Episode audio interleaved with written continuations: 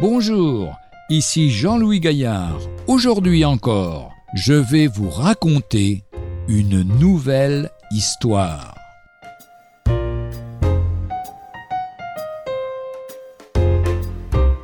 Je meurs pour toi. Deux frères habitaient ensemble dans une ville d'Orient.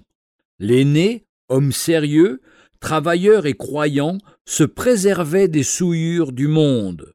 Le cadet, léger et dissipé, se livrait du matin au soir à une vie de débauche et de dissipation. L'aîné avait souvent, mais en vain, exhorté son frère avec larmes. Un soir, vers minuit, des coups violents retentissent à la porte d'entrée. Le chrétien se hâte d'ouvrir et se trouve en présence de son frère, pâle, tremblant, les vêtements en désordre et souillés de sang. Sauve-moi, cache-moi, j'ai tué un homme et je suis poursuivi. L'amour est ingénieux.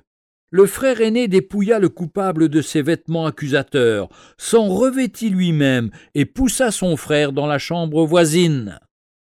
Peu de temps après, on entendit les pas précipités des agents de police. C'est toi qui as fait le coup. Inutile de les questionner davantage, reprend le second agent. Regarde ses vêtements, ils répondent pour lui. Lions-le et emmenons-le. Jeté en prison, on procéda dès le lendemain à son interrogatoire. Aux questions qu'on lui posait, le prévenu se bornait à répondre Je dois payer ce crime de ma vie, et le plus tôt sera le mieux. Le procès fut rapidement conduit et l'assassin présumé condamné à mort. Avant de mourir, le noble jeune homme demanda du papier et de l'encre. C'était une lettre à faire porter à son frère après l'exécution. La lettre contenait ces mots Demain, revêtu de tes habits, je mourrai pour toi. Mets-toi en souvenir de moi, couvert de mes vêtements, tu devras vivre à l'avenir une vie sainte et juste. Je meurs pour toi. Ces quelques mots bouleversèrent jusqu'au fond de l'âme le cœur du coupable. Il fut vaincu. Il se précipita chez le juge, le directeur de la prison qui n'avait point oublié le regard si sérieux du frère aîné, après avoir écouté ses aveux, déclara qu'il n'avait pas le droit de le faire emprisonner.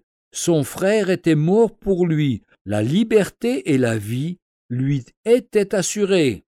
À partir de ce jour, le frère cadet vécut une vie nouvelle. On ne le reconnut plus, tant il était transformé. En vain ses camarades de plaisir vinrent le solliciter. Avec les vêtements que je porte, je ne puis vous accompagner. Auditeur, ton Sauveur a donné sa vie pour toi, afin que, revêtu de sa justice, tu sois irréprochable et pur, irrépréhensible au milieu d'une génération perverse et corrompue.